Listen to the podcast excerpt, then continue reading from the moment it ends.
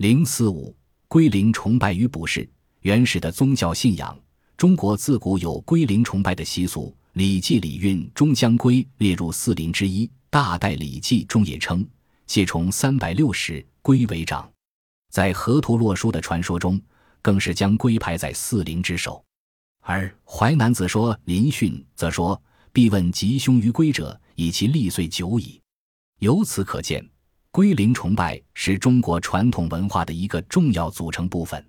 从贾湖遗址的先民们大量用龟的情况来看，早在八千年前已经形成了对灵龟的信仰。贾湖遗址出土的龟甲主要是随葬龟甲，另在房基和灰坑下面也有零星出土，估计应与奠基有关。用龟随葬是贾湖先民的文化传统之一。在清理的三百四十九座墓葬中，共有二十三座墓随葬龟甲，其中有些是随葬成组的背、腹甲扣合完整的龟壳，有些随葬单个完整的龟甲，也有一些是随葬龟甲碎片。值得注意的是，在成组置于墓葬中的龟甲中，大多为背、腹甲共出，内装有数量不等的石子。这些石子是随意从河滩上捡来的，颜色有深有浅，个别的有骨针。骨锥之类，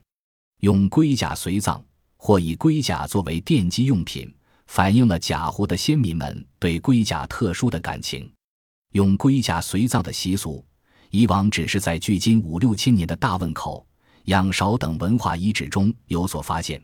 比较典型的，如安徽合山林家滩大汶口文化遗址中，还发现了玉龟。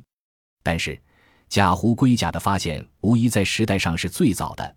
他至少把原始人类以龟为灵物来崇拜的历史向前推进了两千年。龟灵崇拜是万物有灵观念下的产物。由于龟在所有的动物中最善于通晓人意，又最长寿，所以人们认为它最具灵性，被赋予神秘的文化内涵，并成为巫师手中的法器，可以用来沟通天地人神。从随葬的情况可以看到，随葬龟甲的墓占总基数的百分之六十六。并不是所有的墓葬都随葬龟甲，且有龟甲随葬的墓，随葬品也较为丰富，这说明其地位也远高于其他氏族成员之上。可以说，贾湖遗址的发现，同样为我们认识八千年前的氏族社会组织结构以及意识形态提供了有益的线索。在二十三座随葬龟甲的墓中，除去随葬单个龟甲或龟甲碎片的墓以外，其他十四作者是以二、四、六、八的偶数龟甲进行随葬，这意味着当事人已掌握了正整数的其偶数规律。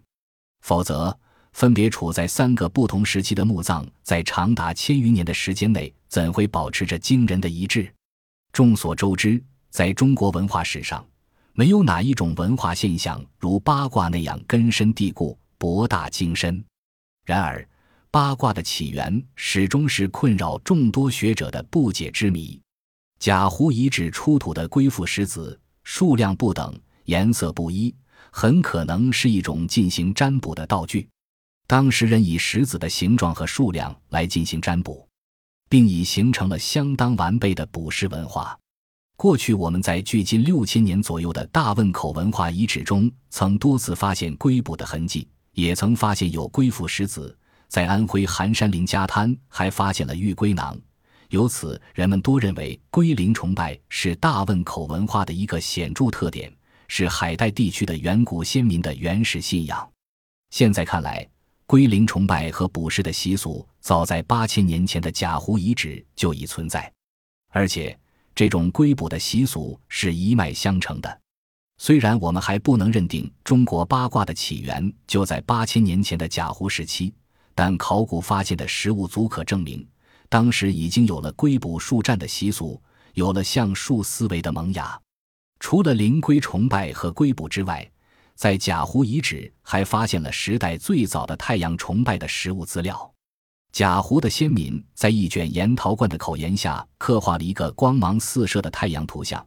并且在龟甲上有日字的刻画符号，有了天象的记录，表现出贾湖人对太阳的崇拜。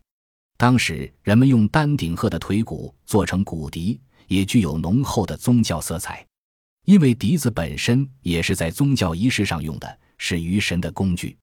另外，还有一种叉形骨器，制作精美，很可能是与宗教仪式有关，或者说就是巫师手中的法器。